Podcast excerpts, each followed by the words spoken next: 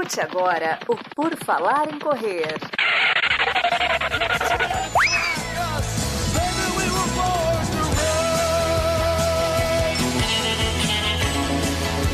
Are you ready to run?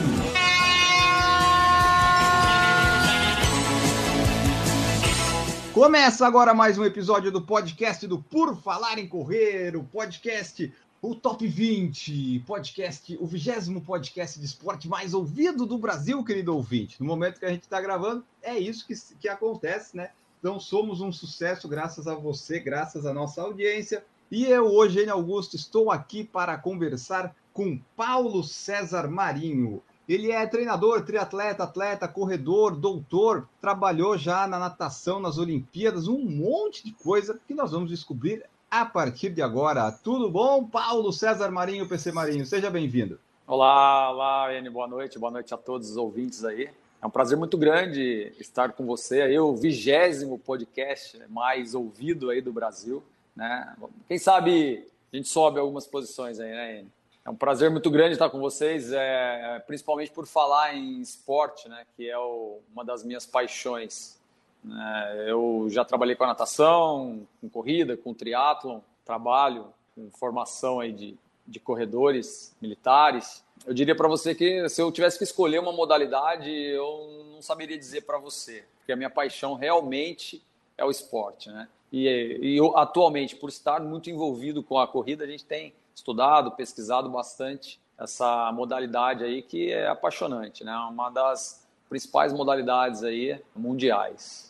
Exatamente. E sobre a gente crescer no ranking, PC, você tem que mandar para o pessoal todo que você treina na assessoria dizer: se não escutar pelo menos duas vezes este podcast, os treinos serão dobrados, né? Exata, é, exatamente. É, Vamos, vamos, vamos, vamos nesse, nesse sentido que as coisas funcionam. É, você falou que gosta bastante de esporte, tal, apaixonado por esporte, então vamos começar lá do começo. Como é que é o envolvimento do PC com os esportes até né, se formar e trabalhar com isso de fato? Como é que foi o teu desenvolvimento até chegar aí na faculdade, formar, para a gente entender né, de onde é que veio essa paixão pelos esportes? Na verdade, como eu falei, né, desde de, de garoto, de criança, é, sempre incentivado pelos meus pais, eu sempre tive é, uma veia esportiva. Meu pai, jogador de futebol, gostava muito de, de da, da, modalidade de futebol, né? Então eu aprendi a, a, gostar e valorizar o esporte desde de criança. É, pratiquei várias modalidades esportivas, né? Judô, natação, basquete, capoeira, futebol. Essa, essa quantidade né, de, de exercícios, de atividade física praticado me impulsionou para a educação física. Eu não sabia muito bem o que eu queria na minha formação. A minha mãe, meu pai colocaram para mim a seguinte situação: se você quiser fazer educação física, não tem problema nenhum. A gente banca isso, a gente dá todo o apoio que você precisar, mas a gente gostaria que você fizesse o melhor que você pudesse. Né? E aí, a partir da educação física, no primeiro, segundo, segundo ano, ainda não sabia muito bem o que eu queria, eu vi num curso, quando eu estava no terceiro ano, se eu não me engano, da faculdade, eu vi um curso do Antônio Carlos Gomes, né, que era um ícone, que é um ícone né, do treinamento desportivo no Brasil e no mundo. Eu vi um curso dele, eu falei, eu quero trabalhar com esporte de alto rendimento. E a partir dali, eu comecei a seguir os passos do Antônio Carlos, do Antônio Carlos, do Paulo Roberto de Oliveira da Unicamp. Né, depois veio o meu orientador no doutorado, o professor Orival. Eu comecei a traçar estratégias para chegar a trabalhar com esporte de alto rendimento. Então, eu comecei a estabelecer alguns contatos com algumas pessoas é, do meio que, no momento, o que é, pintou para mim foi a natação. Eu comecei a estabelecer alguns contatos com algumas pessoas e observei que ciência naquele momento, nós estamos falando em 99, ano de 99 para 2000, eu percebi que naquele momento a ciência era algo que era algo muito incipiente na natação. Né? A gente não tinha uma ciência, a gente tinha uma cópia de treinamentos de outros países e isso começou a me inquietar. Uh, o seguinte, será que esses métodos importados de outros países eles são ideais para os nadadores brasileiros? Né? Nos Estados Unidos a gente tem uma grande quantidade de nadadores né, que se você utilizar qualquer método por seleção natural vai acabar saindo alguém. Agora no Brasil não dá para não dava para pensar assim. A gente precisava ter um olhar mais criterioso e a ciência dando todo esse suporte. Né? Foi aí que eu comecei a, a, a estudar né, a natação a fundo, comecei a estudar a ciência aplicada à natação a fundo, comecei a conversar com treinadores, e aí o que se fazia muito na época, na natação mesmo para os velocistas, eram treinos muito volumosos, treinos com pouca qualidade, com tudo muito volumoso. Né? Mesmo para o nadador velocista, que andava 50, 100, né, e 200, que já estava quase ali no meio fundo, eram volumes absurdos. E a gente entendia que, pô, por que, que no atletismo é diferente, né? Você prioriza mais as capacidades neuromusculares e na natação, que, pô, uma prova que dura 21, 22 segundos, você tem que nadar um volume absurdo proporcionalmente ao atletismo. Eu perguntava isso para os treinadores e eu não obtinha uma resposta, né? E aí a gente começou a criar algumas estratégias para classificar o treino neuromuscular, para mostrar que o treino muscular, neuromuscular dentro da natação era muito importante. É, a gente criou na época um, dinamômetro né, que media a força dos, dos nadadores dentro da água. E aí a gente media a força desses nadadores, sabendo da alta relação né, que a força tem com a velocidade. A gente media a força dos nadadores e a gente ah, essa, essas medidas elas se repetiam ao longo do processo de treinamento e a gente observava que não mudava nada, né? Media a força 20 quilos braço direito, 20 quilos braço esquerdo dentro d'água, essa força medida dentro d'água e não mudava nada, né? E aí a gente eu conheci um treinador de vanguarda que hoje está é, em Portugal, mas que foi um dos grandes responsáveis pela mudança na natação do Brasil na parte metodológica. A gente trabalhou muito tempo junto. Foi o, o Albertinho lá do Pinheiros, foi técnico do Gustavo Borges, técnico do César Cielo, né, no, no recorde mundial do Cielo. É, ele foi o, o, grande responsável. E a gente começou a idealizar algumas coisas juntos. Né? Por que não treinar mais a parte neuromuscular do velocista do que essa, esse grande volume de treinamento aí com cargas mais aeróbicas né, do que anaeróbicas propriamente dito. E aí a gente começou com isso mudar né, a, um pouco a história da natação. Né? Hoje em dia isso parece muito claro, mas à época não era. Né? Na época tinha-se a ideia de que o nadador tinha que se treinar muito volume. E a gente começou a mudar esse contexto. A gente, na, na época veio a, a Flávia Delaroli, foi semifinalista olímpica, Nicolas Santos, né? O, o, próprio César Cielo participou bastante disso. É, foi onde isso foi experimentado dentro do Clube Pinheiros, foi onde, foi onde o Pinheiros deu um, um grande boom né? na natação, aí, despontou, chegou no Mundial de Roma com mais de 70% da delegação da seleção brasileira ser do, do Clube Pinheiros, treinado sob essa metodologia que eu, o professor Alberto, aí trabalhamos juntos né, no desenvolvimento dela. Isso, no final contas, acabou virando a minha tese de doutorado, né, essa, esse treinamento específico para velocistas nadadores, acabou virando a minha tese de doutorado e hoje, né, sem falsa modéstia, ela norteia bastante o trabalho aí da, da seleção aí com os principais treinadores, principalmente aqueles que trabalham com os velocistas. Né? Então, é, é, é, esse trabalho com a seleção começou eu diria que em 2002 aproximadamente, né? A partir daí eu já fui para o evento teste é, como analista analista é, de prova, como biomecânico da seleção, para o evento teste na Grécia. A Grécia eu já cheguei aí, mas não fui para as Olimpíadas. Eu fui somente para o evento teste, que foi em dois, né, é, depois na sequência veio as Olimpíadas de Pequim, em 2008, né? Aí eu fui para Pequim, aí na sequência para Londres e finalizando a minha participação aí, em, por motivo, motivos particulares, enfim, uh, finalizando a minha participação nos Jogos aí do, do Rio. Uma grande satisfação, né? Encerrar a carreira, né? encerrar a carreira na, nessa parte aí do, do esporte de alto rendimento numa, numa Olimpíadas aqui no nosso país, né? Então, isso é um pouco da, da trajetória aí dentro da, da, da natação. Então, meio que assim, você queria esporte, alto rendimento, daí a natação foi o que apareceu meio por acaso, e daí ali tu focou E pelo que eu entendi aqui, você é um grande especialista e entendedor de natação. Então, se a pessoa quiser alguma coisa de natação, se ela perguntar para o PC, ela vai conseguir alguma resposta, alguma ajuda, né? É, exatamente. Como eu falei que eu gosto muito do esporte, o que apareceu para mim naquele momento foi a natação. Né? E aí eu me aprofundei na natação, mas depois disso, depois da natação, como eu falei, eu trabalho numa escola militar, eu já fui treinador de pentatlo militar. Pô, o que é o pentatlo militar? Não sei, vamos descobrir. Agora, a ciência do treinamento desportivo, os princípios do treinamento desportivo, a fisiologia, a biomecânica, uma vez que você tem todos esses conceitos, você precisa de uma certa experiência, estudar a modalidade, entender a modalidade. Né? A partir do momento que você ganha essa experiência, os resultados começam a acontecer. Né? Então, essa, essa prova aí do pentatlo militar, ela é uma prova eminentemente militar, como o próprio nome já diz, é uma competição que existe entre as forças, tem até mundial de pentatlo militar. Né? Se o, o pessoal tiver curiosidade aí, procura na internet, aí no YouTube, né, a, o pentatlo militar é, é uma modalidade muito desafiadora, muito interessante. E eu aprendi a trabalhar com essa modalidade. Né, eu sou da, eu sou da aeronáutica. Eu, a gente acabou sendo campeão, né, ganhando do exército o pentatlo militar, que é, são quase imbatíveis. Né, mas muito estudo, muita ciência que eu fazia com a natação no alto rendimento eu fiz com a, o pentatlo militar, né? Um esporte amador, vamos dizer assim, e a gente foi foi campeão. Então, é, apareceu a natação, apareceu o pentatlo militar, já apareceu o triatlo, né, que é, para mim foi algo muito interessante, porque eu tive que estudar o triatlo e, e, e eu tive uma experiência muito bacana, que foi aplicar o, essa experiência em mim mesmo.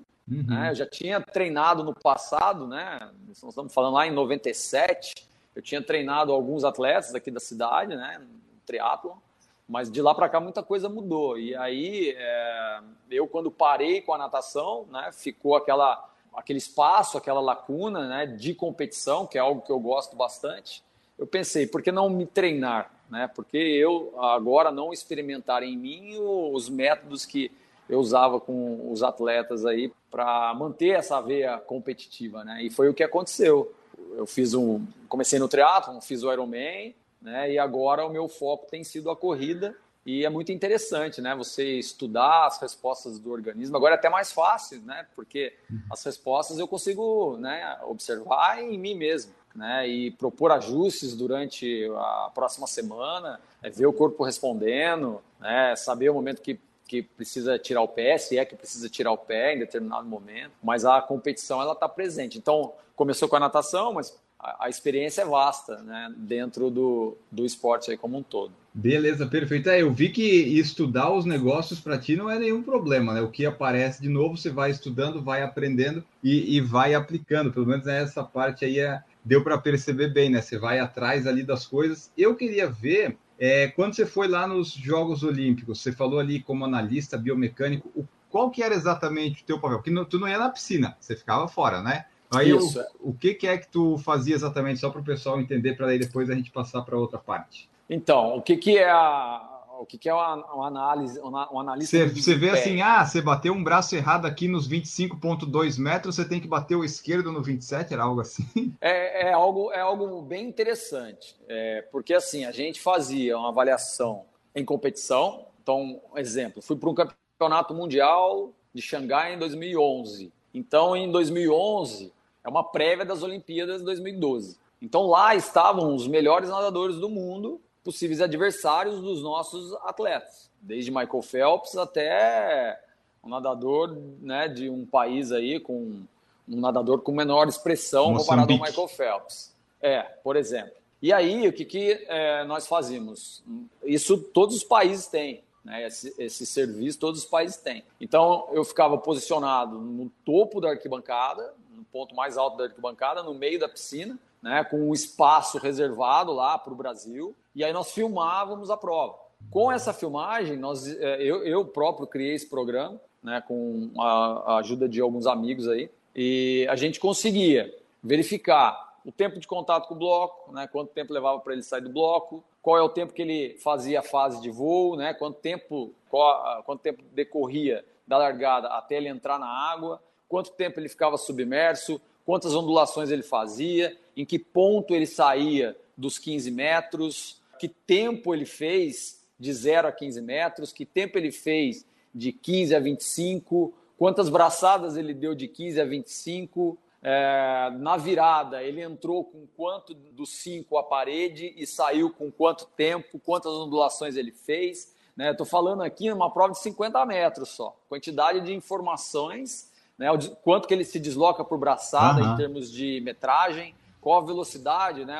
assim como tem a cadência na, na corrida, né? qual é a frequência de braçada dele na natação. Então, a partir de uma prova né, que dura 21 segundos, né, 22 segundos, a gente tirava uma quantidade enorme de informações em menos de 5 minutos. Em menos de 5 minutos eu já estava com um relatório pronto. Esse relatório era enviado por internet, via net, né, para o treinador que estava lá na piscina de, de aquecimento. E depois, com a tecnologia, isso melhorou muito. Eu é, pegava essa imagem, subia para o YouTube e mandava o um link para o cara. Né? Aí ele, o nadador acabou de nadar, ele já ia para a piscina de soltura, soltava, fazia a soltura dele ali. E já né? ouvia as coisas já, todas. E, e, já via tudo que ele podia estar tá melhorando de uma eliminatória para uma semifinal, Legal. por exemplo. Né? E, e, e, não parava por aí. Isso era o que a gente fazia em competição. Por exemplo, ó, é, você pode fazer uma ondulação a mais. Por exemplo, Bruno Fratos era um caso característico. Bruno Fratos ele não tinha uma boa ondulação. Pô, se não tem uma boa ondulação e tem um nado excepcional, para quem então ficar ondulando? Cai na água já sai nadando. Né? Isso foi uma, uma, uma, um detalhe, né? eu trabalhei muito com o Bruno Fratos na época de Pinheiros, isso foi um detalhe que a gente ajustou no, no Bruno Fratos, né? porque ele queria repetir a quantidade de ondulações que os outros nadadores faziam, e cada vez que ele ondulava, os caras iam abrindo dele. Né? A gente diagnosticou que o nado dele era tão eficaz ou mais eficaz do que os outros, pô, então tem que começar a nadar logo. Parece uhum. óbvio, né?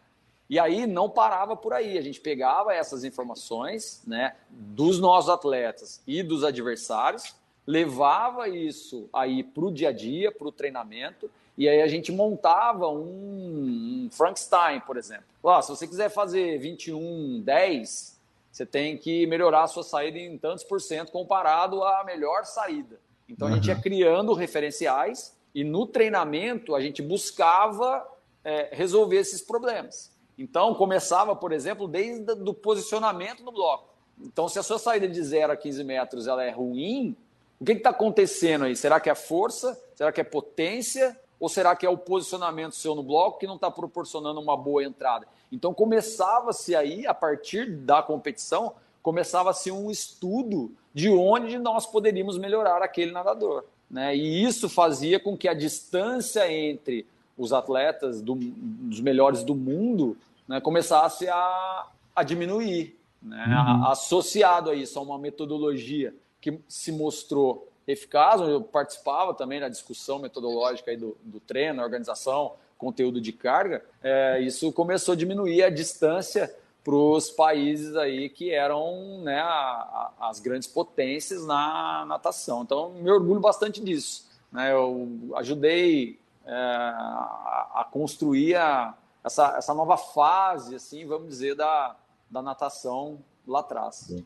Que legal, o pessoal que às vezes poderia achar que é só pular na piscina e ficar nadando e ficar se batendo nos peitos para largar, né? Tem todo um, um preparo, talvez muito maior do que a gente imagina. E também isso acho que se reflete em quase todas as modalidades, né? Mas como você falou ali, começou mais na natação e você falou na o que muda é a especificidade. Eu estava pensando aqui, realmente, né? O corpo humano ele tá lá, ele vai ser o mesmo, né? Então, tu conhecendo ele bem, é, é só estudar depois, direcionar para a área onde você quer, né?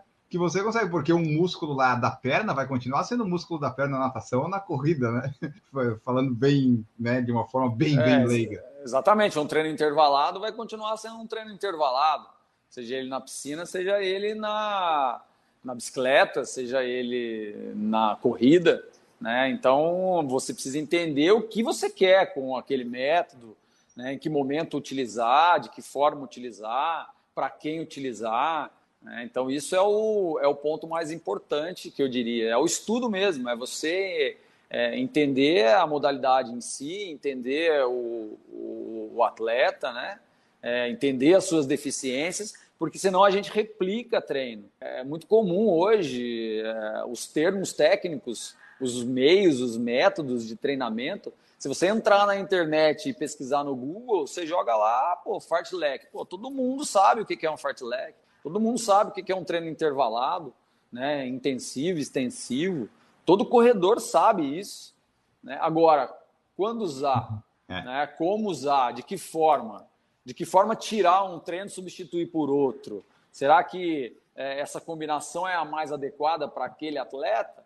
Né? Porque é, convencionou-se é, mundialmente, vamos dizer assim, que você tem na semana um treino de ritmo, um treino de VO2, um treino longão no final de semana, né? E aí segue aquela sequência, aquele bloco igual para todo mundo. Não, não, vejo que é dessa forma. Né? Eu penso que cada caso é um caso, você tem que entender as respostas, controlar bem a carga de treinamento para que o resultado venha, né? Não e principalmente a, lesão, a questão das lesões, né? Principalmente. Certo. E antes de eu querer saber como é que é a vida do atleta PC, né, para saber o que, que você já fez, já, já participou de provas e o que, que você quer fazer, eu quero só entender. Hoje é, você está atuando como mais treinador de triatlo, corrida, o que que, você, que daí a natação meio que tá, ficou ali, né? Você saiu da natação, a natação despencou do Brasil, é só o pessoal ver últimos, as últimas resultados, né? Mas... É, na, verdade, na verdade, eu diria que a gente deixou um legado aí né? E aí outros profissionais vieram, sim, sim. né? E o que aconteceu foi que a época somente eu fazia isso, então eu dava consultoria nos clubes aí, né? Viajava, é, eu era da seleção, era do Pinheiros, eu era chamado para dar uma consultoria no Flamengo, no Corinthians. Uhum.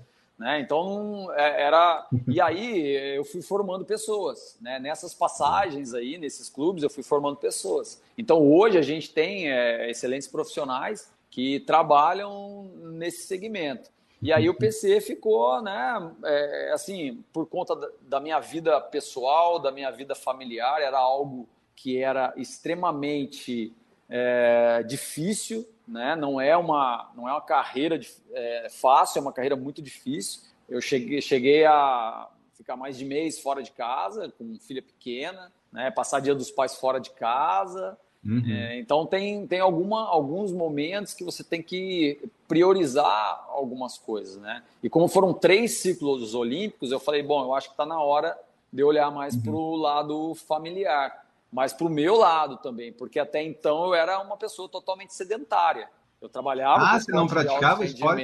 Eu era sedentário.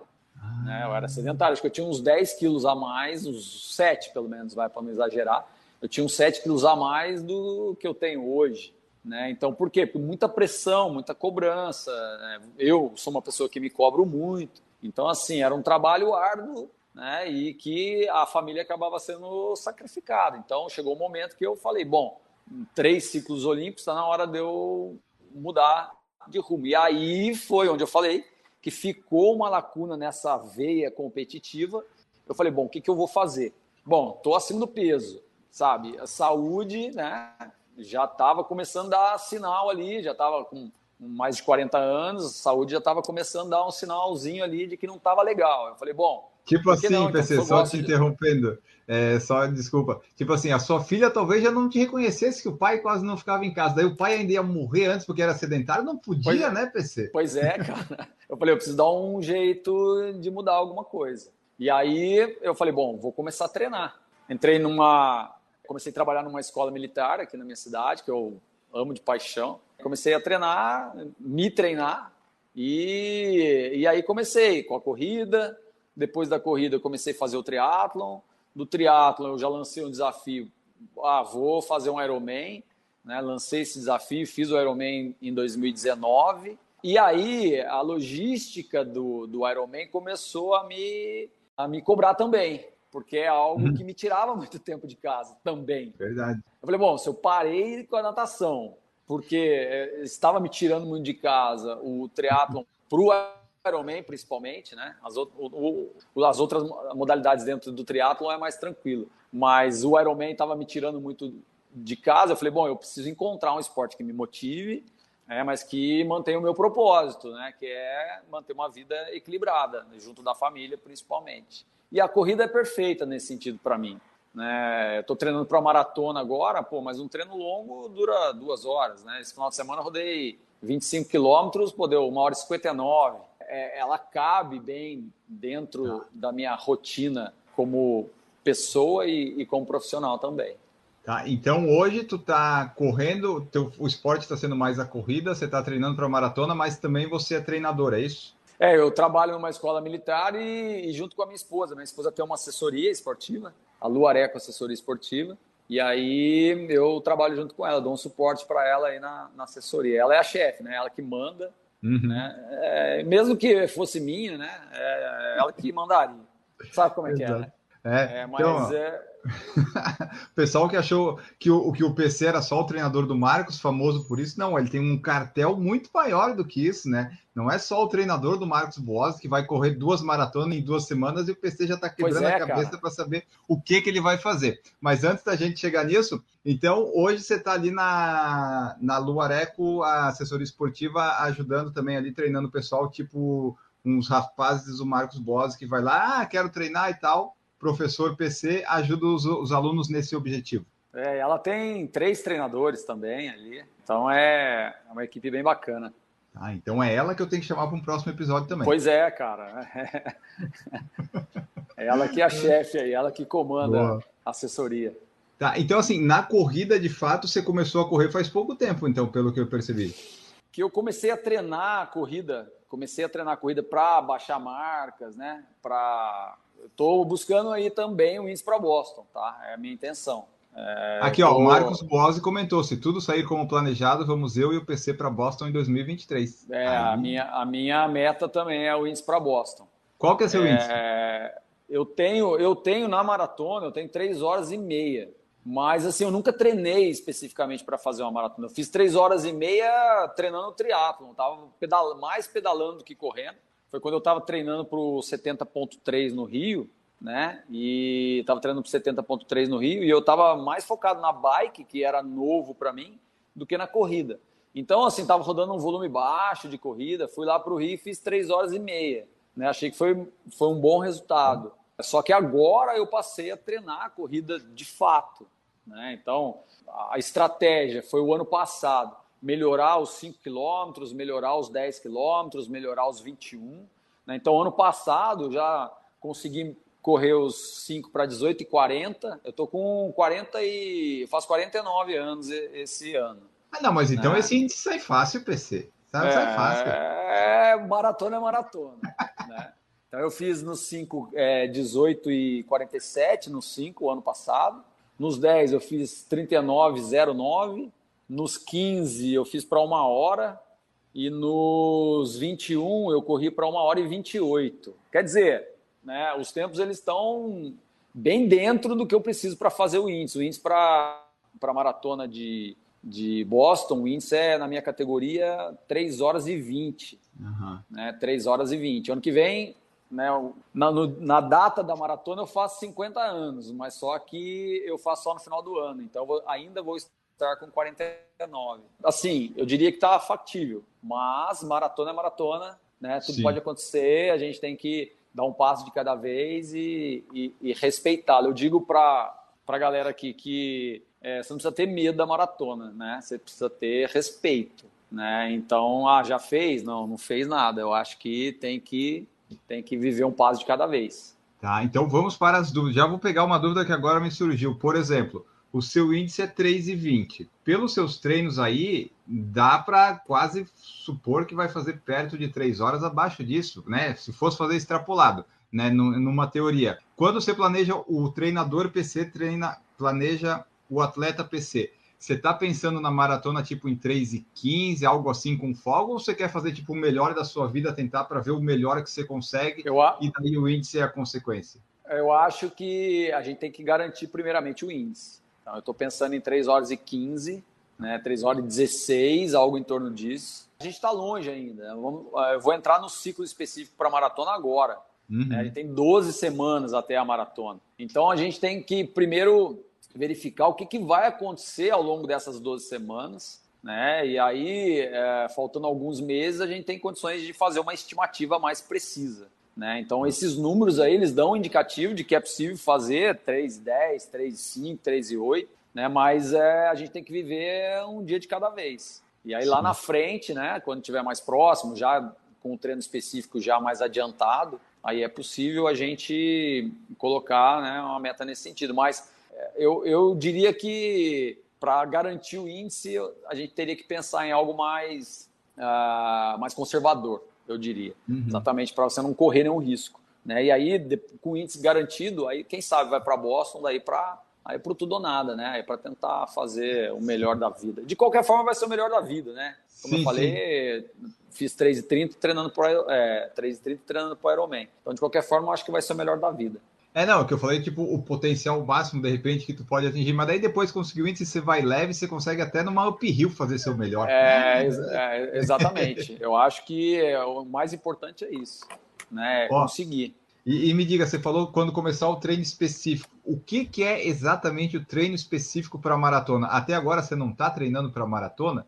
Como, não, o que, que, é específico? Treino específico é... para maratona. O que, que isso significa para quem ainda não sabe? É, a gente vai subir o volume, né? Então, assim, a gente tem feito, já tem, já, já tem rodado uh, um volume uh, relativamente alto, eu diria, né? Principalmente volume alto nos longos. Eu não sou adepto de um volume muito grande. Por exemplo, é, tanto eu quanto o Marcão e o, o, pessoal que treina junto com a gente aqui, melhorou ano passado muito as suas marcas pessoais, treinando 50 km por semana, 60. Eu não sou muito adepto de volume alto, uhum. né? principalmente quando o atleta ele está numa fase ainda de desenvolvimento e ele responde bem a um volume baixo ainda. Então não é porque ah, agora vou fazer a maratona, quero correr para 3 e 5, né, sub 3. Não, você, então você tem que fazer um volume de 100, 120 por semana. Né? Não, na verdade, se o atleta está apresentando resposta ainda com baixo volume, por que, que eu tenho que subir esse volume? Então não, isso não é uma regra. Né? Na verdade, eu, eu sou bem conservador nesse sentido. É, até porque você tem o seu trabalho no dia seguinte, você tem sua família no dia seguinte, né? Então tudo isso tem que ser levado em consideração. Nós não estamos falando aqui de atleta é, é profissional. Então a gente precisa colocar isso na balança. Então no final de semana, por exemplo, a gente já tem rodado aí 25 quilômetros. Esse final de semana, como eu falei, eu rodei, rodei 25 quilômetros. Né? Então, uma surpresa boa, já saiu um, assim, numa Z2 ali, já saiu um pace bem dentro do que eu preciso fazer para a maratona, o 4,46, os 25, né? E assim, bem confortável, eu gostei bastante do resultado. É, quando a gente for especializar né, para a maratona, a gente vai começar com subir esse volume, só que a intensidade ela começa a subir junto também. Intensidade na distância específica para a maratona.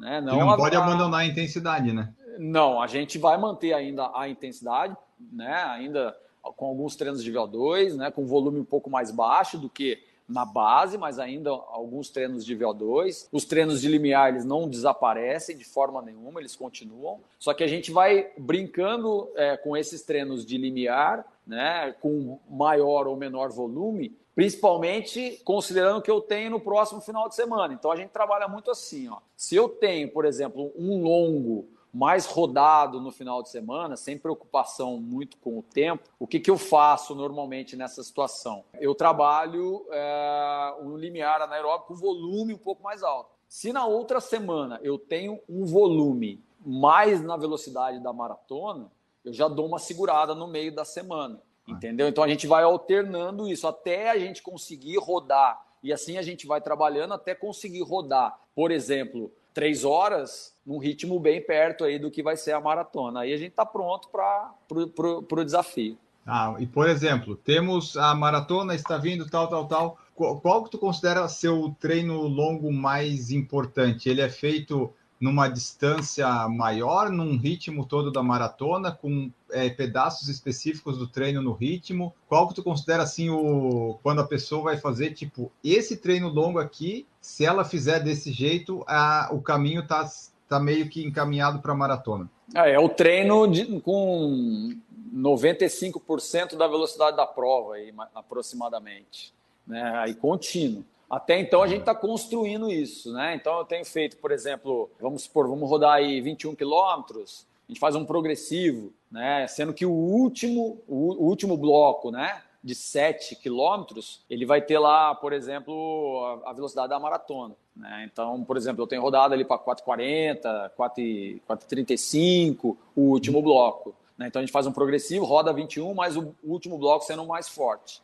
É, o Marcão tem rodado aí para 4,9, 4,8, né? o último bloco. Né? Então, é, essa composição que a gente está agora, né? junto uhum. com os uhum. treinos de intensidade, que estão com um volume bem alto, né? tem feito aí 15 quilômetros aí de né? um treino de limiar aí, 12, 15 quilômetros no meio da semana, mais os treinos de VO2, então a gente está com volume, é, com uma intensidade com volume alto, né? E à medida que a gente vai chegando lá no ciclo específico da maratona, a gente não abandona a intensidade, porém o volume dá uma caída e aí o foco fica mais no volume, né? nos longos aí, pensando agora com uh, intensidade mais próxima da prova. Aí acabou a, acabou a alegria. certo. O Marcos falou, não é adepto de volume alto, mas faz a gente sofrer na intensidade. Pois é, lá. Essa é a ideia. E daí tem o pessoal aqui no YouTube, Carlos Gueiros, Camila Rosa, o Marcos Boas também está aqui, o Samuca e o Felipe Santos falou aqui, ó, salve PC. Então aí, ó, o pessoal acompanhando. Se vocês tiverem algumas perguntas, deixem aí que eu vou fazer. É, enquanto isso, eu tenho que fazer as minhas aqui, né? Uh, uma das perguntas que surgiu e que eu também fiquei pensando era assim: qual é, qual é que é a, a, diferença ou como é que é a transição? Tipo, antes você trabalhava lá com Bruno Fratos, Elite e tal, agora você trabalha tipo com Marcos Buozzi. Assim, como é que foi para você entender a, que ah, agora não é mais tão Elite, agora é só com amadores, eu tenho que, né? Muda o jeito de treinar ou meio que é igual? Cara, muda bastante, né? Principalmente é, é porque assim, como eu falei, os princípios eles são os mesmos. A organização do conteúdo, da, da carga de treinamento, isso é o mesmo que vai mudar é a magnitude dessa carga, né? as intensidades com que cada um treina. Né? Mas falando em Z2, Z2 é Z2 para o amador e para o profissional. O que vai mudar é o ritmo que cada um impõe nessas respectivas zonas. Né? Então, isso é um ponto muito importante. Agora, é, a questão da recuperação, assimilação de carga, é, o profissional ele tem uma capacidade muito maior nesse sentido. Né? Ele assimila muito mais, ele assimila muito melhor a carga, ele ele consegue treinar com uma carga muito mais alta quando comparado com um atleta amador. Mas o estudo é igual. Quando a gente vai fazer um, uma análise, um controle da carga de treinamento, isso é igual, isso não muda. É, hoje em dia, os relógios aí, eles dão uma base muito boa para a gente, né? Você pega o Garmin aí, mede a intensidade da semana, né? Você consegue, mede a variabilidade de frequência cardíaca. Então, você tem uma infinidade de parâmetros que você consegue monitorar o efeito que a carga está ocasionando no organismo do atleta. Questionários, né? Então, pô, tudo isso a gente fazia com os atletas profissionais. Então, não mudou muito para o atleta amador. Na verdade, é, os princípios são os mesmos. E a motivação é igual, viu, viu, Enio? A motivação é igual, cara. Não trabalhar é... com Marcos Boas é a mesma coisa que trabalhar com Bruno Fratos. É, a, a, a motivação é, é, muito igual. A motivação é muito igual, cara. Porque, assim, é, como eu te falei, quando eu trabalhei com o pentátulo militar, né?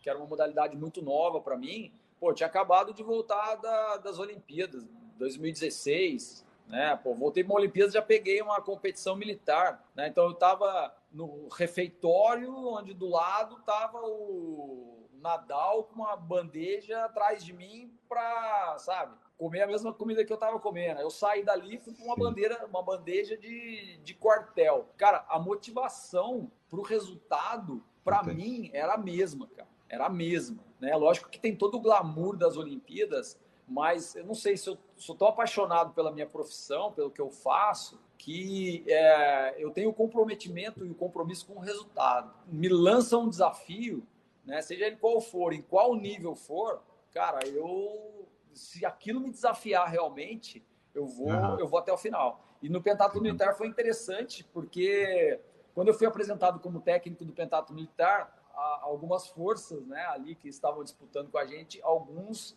militares de outras forças, caras riram. Falaram, pô, civil, o cara vai trabalhar com o Pentatlo Militar, cara é civil, né? Eu falei assim, cara, você riu, agora a gente vai... Então, a motivação independe, né? Eu acho que a motivação é, é mais minha nesse sentido, né, do que o nível do atleta que a gente está trabalhando naquele momento. Mais uma pergunta que nós temos aqui. por exemplo, né? Eu estou fazendo bastante perguntas de maratona, porque talvez eu participe de uma em breve, eu não sei ainda, então, tu vê, meus treinos são todos bagunçados, mas assim, na semana da maratona, temos a maratona domingo. Faz ainda algum tipo de treino de intensidade nessa semana ou só faz treinos leves até chegar o dia da prova? Não, é importante, cara, ter alguns estímulos de velocidade, sim. É lógico que você não vai, é assim, você pode fazer os estímulos de velocidade para estimular a fibra rápida, capacidade neural, mas esse treino não pode cansar, ele não pode ser um treino acumulativo. Ele não pode ser um intervalo muito fechado. Os intervalos eles precisam ser abertos. Então, senão você entra totalmente,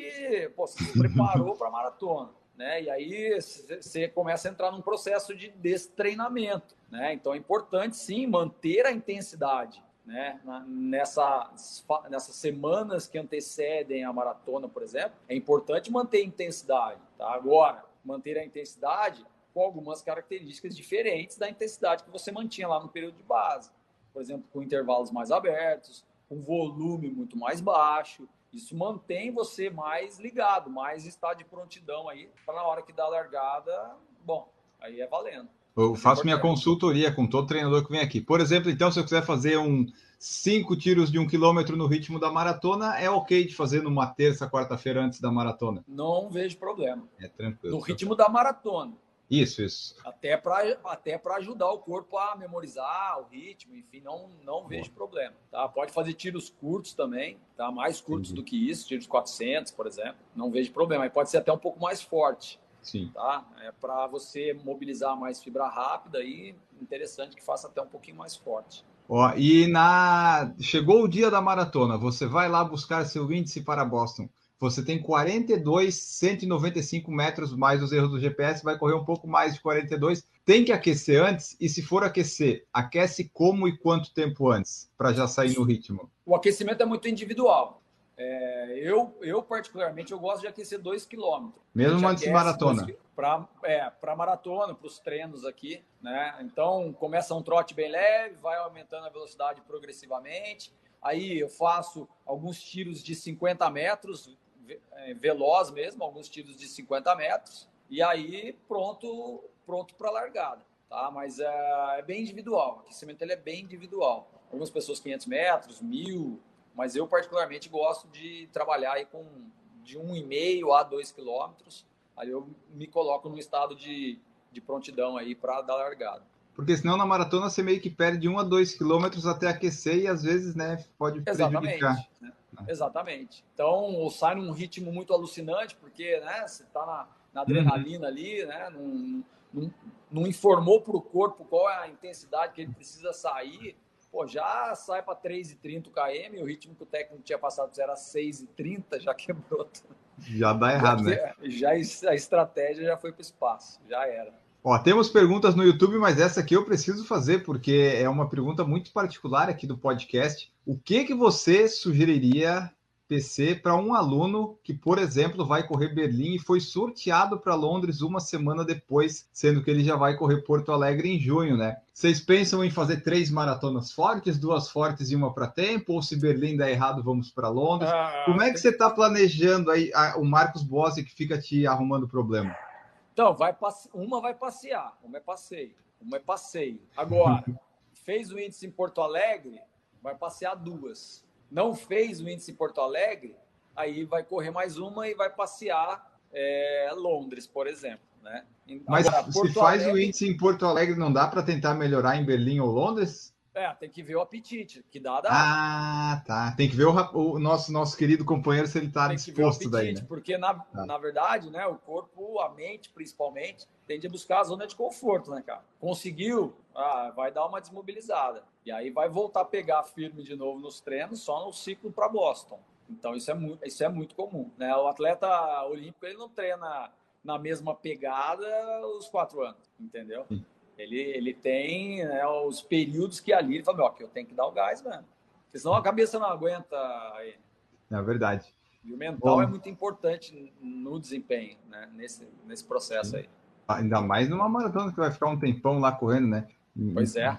De toda forma, o pessoal que está aí ouvindo o podcast saiba que está tendo lá a série do, do Marcos Boas em busca do Pace Boston no canal do YouTube do PFC. Às vezes o PC aparece lá falando, vai aparecer mais em breve. O Marcos já falou que vai fazer umas perguntas lá para colocar no vídeo para ele. Então você acompanhe lá toda essa saga dessa nossa série, que eu não sei quantas temporadas, acho que vai ser três temporadas, né? Três maratonas e a quarta temporada fechando em Boston. Então tudo vai depender do roteiro que o Marcos vai escrever, mas ele vai filmar. Exato. Eu espero que ele consiga em Porto Alegre, porque daí Berlim e Londres ele vai filmando tudo para o canal, e daí Pô, eu, eu fico bacana. bem, né? Aí fica bom, mas tem, vamos ver. Estamos na torcida, os treinos estão saindo bons por enquanto, né? Pelo menos pelo que eu vejo, pelo que, que eu tô, pelo que eu tô editando no YouTube, tá, tá no caminho, tá no caminho. É, eu sou o diretor, ele é o ator principal, né? Então, Isso. tá com ele Exato. aí. Exatamente, exatamente.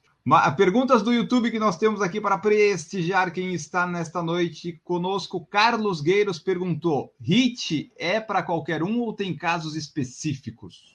Não, se a pessoa for clinicamente saudável, é para todos. Foi o que eu falei. A diferença vai ser a, a velocidade com que você vai fazer o, o ritmo, né? E isso aí depende é, individual, está relacionado à condição física de cada um. Né? Então, o Kipchoge faz os treinos intervalados, um ritmo alucinante, mas, pô, se a gente for é, comparar com o sistema energético, é o mesmo de uma pessoa treinada, por exemplo. Né? Então isso não muda. Então você pode fazer sim, não vejo, não vejo problema nenhum. Perfeito. O Bruno Luiz perguntou se você gosta de usar o Training Peaks, e daí eu te pergunto que plataforma ou de que forma você envia os treinos para o pessoal. O Training Peaks ele é interessante, mas eu não uso, eu uso o, o treino online. Eu gosto bastante do, do treino online. Mas o Training Peaks oferece algumas medidas, umas métricas aí bem interessantes também. Ainda mais para você que criou um, um, programa de computador para natação, ter um monte de dados, deve ser uma felicidade para ti, né? Um monte de números. Ah, é bem legal, viu, cara? É bem legal. Eu, legal. Embora algumas métricas do Training Peaks sejam questionadas, né? Tem alguns trabalhos saindo aí questionando as métricas do Peaks, mas ele, ele é uma ferramenta bem interessante. Tem muita gente usando, mas muita gente usando, né? que acaba sendo um facilitador aí também. Perfeito. Ó, o Samuel Pinho perguntou: o que você acha da pessoa fazer o treino para maratona como se ela tivesse apenas 35 quilômetros? Fiz isso no treinamento e consegui o meu sub 4. Corri bem e os 7 quilômetros finais tranquilo. Perfeito, é isso aí. Na verdade. É, é o que a gente faz geralmente, né? Normalmente é isso, né? Que se faz ali 35 quilômetros, né? Dificilmente é, você vai encontrar corredores, principalmente amadores, que vão correr os 42 para se preparar para a maratona. É, eu, conheço, gente que já fez 42 uma semana antes, foi bem para caramba na semana seguinte. Não saiu esperado, não saiu como combinado, né? Essa, é, essa distância aí é ideal, eu diria, 35 quilômetros para quem vai correr os 42 aí é o ideal. É, maratona, eu nunca é legal você fazer a distância. Tem a parte fisiológica, mas tem essa parte psicológica, né? Porque vai que no dia do treino você faz, depois no, é difícil repetir. É melhor não é, fazer exatamente. 42 em treino. Mas 35 é ideal. 30, 35, Sim. você já está pronto aí para fazer a, é, porque também depende do ritmo da pessoa, né? Porque, tipo, Exato. se a pessoa corre a 7 e tal, ela vai. É, às vezes fazer 30 pode ser bom para o psicológico para ter o 3 na frente do treino, né? Mas não é legal esse tempo de exposição é, do corpo. É muito tempo submetido ao esforço, né? Agora, para fazer a maratona para 7h30, 8, eu acho que a pessoa pode se preparar um pouquinho melhor para reduzir uhum. o tempo de exposição ao esforço. Então, acho que não está no momento ainda. Foca nas provas mais mais curtas, melhora o seu limiar, melhora o seu VO2, melhora sua distância de 5, de 10, né, sua distância de 15, melhora sua meia maratona.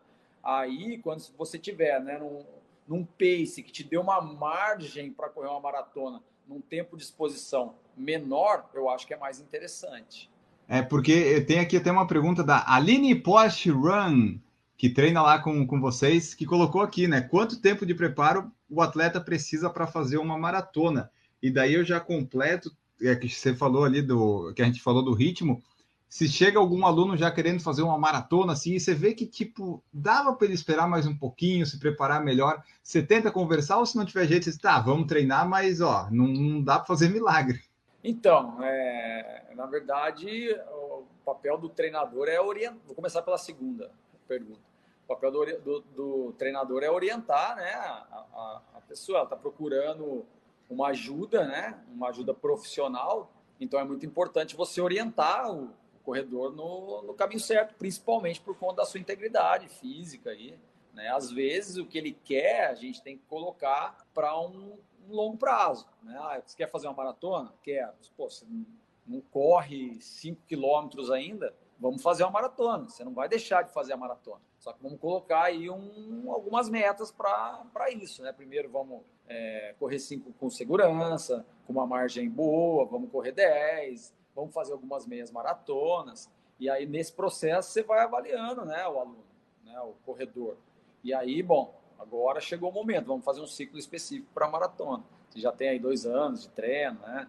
Isso depende, eu falei dois anos, mas pode ter uhum. antes, depende do histórico da pessoa, da aptidão da pessoa para correr a maratona. Né? Então, isso é uma, é uma questão importante. E, e quanto tempo se preparar para uma maratona? A Aline, é, que fez essa pergunta, né?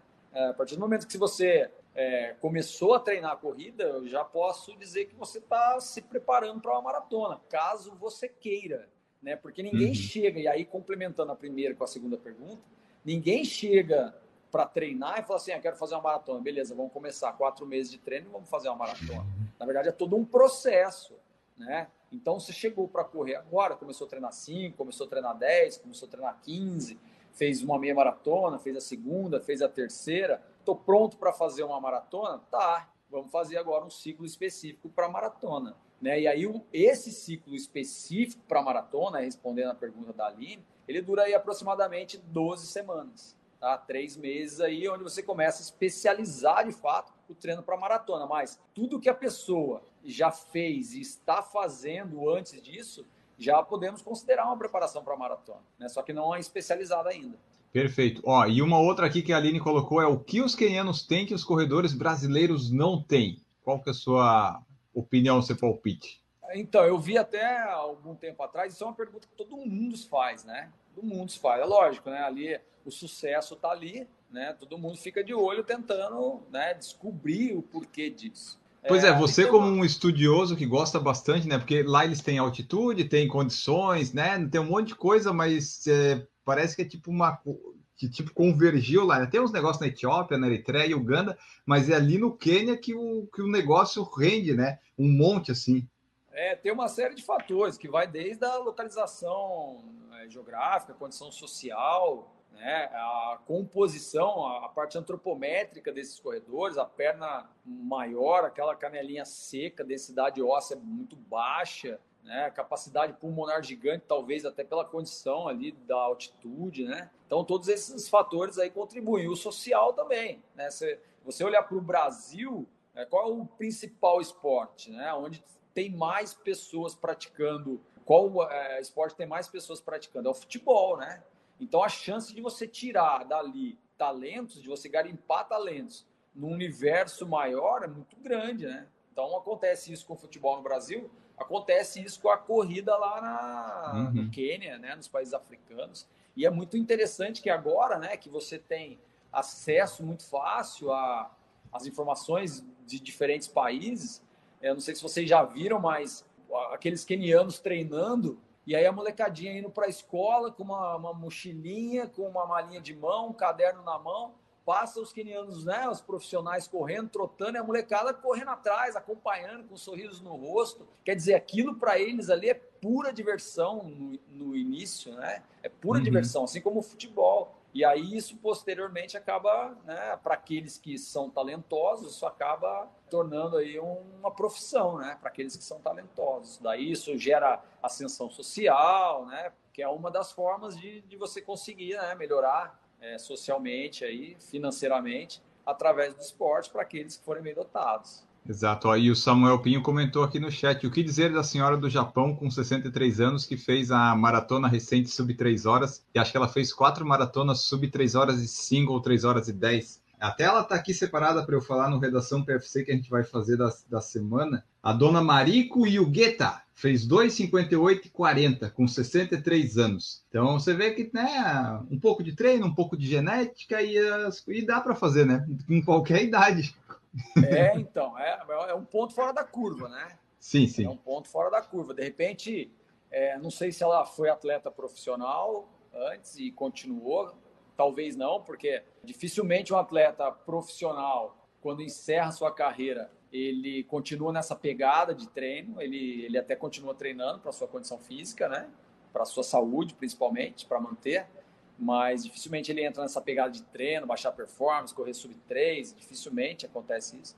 Possivelmente era uma pessoa talentosa que descobriu a corrida tarde, começou a treinar, se apaixonou, seguiu e as marcas estão aí, mas é um ponto fora da curva também.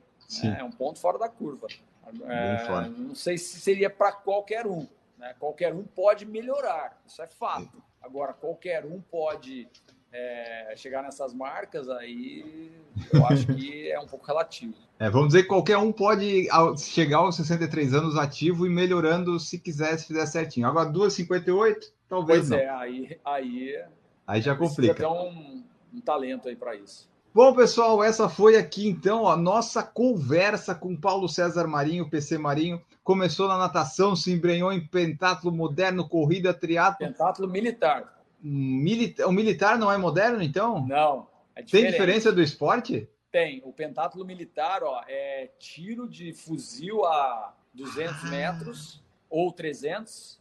Tiro mesmo, tiro com arma de verdade, munição de verdade. Na sequência, você tem a pista de progressão militar, que é uma loucura, um, assim, algo insano. A ah. pista, de, o cara sobe numa escala, uma escada de 5 ou 7 metros, não me lembro bem agora, se joga lá de cima, é uma pista cheia de obstáculos. É assim, para quem gosta de fisiologia e biomecânica, é algo sensacional de se estudar. Aí depois dessa pista de obstáculos, ele faz uma natação utilitária, né? Ele faz a natação utilitária, que é natação também passando obstáculos. Terminou a natação, ele vai para uma prova de granada, lançamento de granada. Então ele faz, são, acho que são quatro alvos, e aí ele lança quatro granadas em quatro alvos, e no final ele lança a distância, né? Para somar a distância na pontuação que ele fez nos quatro alvos. Tudo isso gera uma pontuação. E aí, é, essa pontuação gera um handicap. Por exemplo, se eu estou 200 pontos na sua frente, eu vou sair 200 segundos na sua frente. Então, a largada dos 8 quilômetros, que é a última prova, ela não é todo mundo junto. Que legal. Essa largada é por handicap. Então, se eu, se eu sou um baita corredor, mas se por acaso eu fui mal em alguma prova, eu não vou sair junto com, com todos, eu vou sair de acordo com a minha posição, a, quantidade de pontos que eu é, acumulei. Então foi o que eu falei, se eu sair, se eu estou 200 pontos na sua frente, eu vou sair Mano, 200 segundos na sua frente, entendeu? Aí. É, o, o corredor, cara, que se vira para tirar toda a pontuação que ele perdeu na granada, na, na pista, na natação e no tiro. E tinha corredor que pegava, cara. O cara chegava a tirar Olha só. em 8 quilômetros. Então, esse é muito um esporte assim, eu fiquei apaixonado, um esporte muito bacana. Tá. Muito é bacana. totalmente diferente. Então, o que eu estava pensando que era meio que a mesma coisa, só que o pessoal vestindo uma farda, mas não, então é um negócio não, bem é, é, totalmente é, diferente. É um pentáculo militar, e aí tem um pentáculo tá. moderno, que aí é outro. Aí é tá. mais Entendi. light, vamos dizer assim. É, eu tô vendo, porque só faltou dizer que tinha tubarão na piscina pro pessoal nadar ali. Mas então tá, pessoal. Então aí, ó, corrigindo, né? Não é pentatlo moderno, é militar. Então o PC já passou por várias coisas. Hoje está aí mais dedicado à corrida, rumo ao índice de Boston também, igual o Marcos Bosi que ele está treinando. Esperamos que vocês tenham gostado aí da nossa conversa. Se gostou, mande seu feedback, mande suas dúvidas e perguntas para o futuro, porque dá para fazer vários episódios aqui com o PC. A gente viu que dá para. Tem várias, né? A gente tem perguntas, se dá para ficar umas 50 horas perguntando, porque dúvidas é o que mais tem. E isso é sempre bom, que gera novos convites e novos episódios. Vamos ficando, vamos ficando por aqui, indo embora. Não se esqueça de curtir e seguir o podcast do Por Falar em Correr no Spotify. Siga no Spotify, senão o cachorro que está latindo vai morder você. Avalie com cinco estrelas que nós estamos no top 20 graças a você, audiência. Então, faça o que a gente está dizendo aqui, senão o cachorro do PC vai atrás de você. E isso é uma ameaça. Tome muito cuidado. É Bom, cachorra, cara. Aqui tudo, todo mundo é mulher aqui. ah, não, mas é, é, então vai pegar mais ainda. Que daí é aí. Mas então tá, pessoal. Curtam, sigam, espalhem nosso conteúdo, que nós vamos ficando por aqui. PC Marinho, muito obrigado pela sua presença. Deixa aí teu tchau, tua mensagem final, rede de contato, onde o pessoal pode te encontrar. Muito obrigado pela presença. Valeu, pessoal. Um prazer sempre poder falar aí do, do esporte, né? E, e agora, principalmente da corrida, que é, atualmente é a minha paixão. Tamo junto aí. Perfeito. E se o pessoal quiser encontrar o PC ou de repente a assessoria. Cara, no meu Instagram. Meu Instagram. Como que é meu Instagram mesmo? Calma aí. Tem que fazer o é... mais fácil, PC. Pois é, cara. A gente usa mais é, prof PC. Ele não sabe a roupa dele, pessoal. Isso aí tem que mudar. Vamos mudar essa roupa depois, PC. Prof PC, dá uma ajuda aí, ó. Aqui, ó. O, o, o, Instagram dele vai estar na nossa bio, obviamente, mas se você quiser né, testar aí a sua memória para colocar lá, é prof underline PC underline marinho underline olhe. Vamos, vamos ter isso. que mudar isso, PC, mas é isso aí, vai estar no nosso feed, você siga lá, porque da live posta as coisas e você fica acompanhando também os treinos que estão todos lá rumo à maratona. É isso, né, PC? Isso aí. Perfeito, então. Muito obrigado, PC pela por estar aqui conosco. Obrigado você que nos escutou. Nós vamos embora e voltamos no próximo episódio. Um abraço para todos vocês e tchau.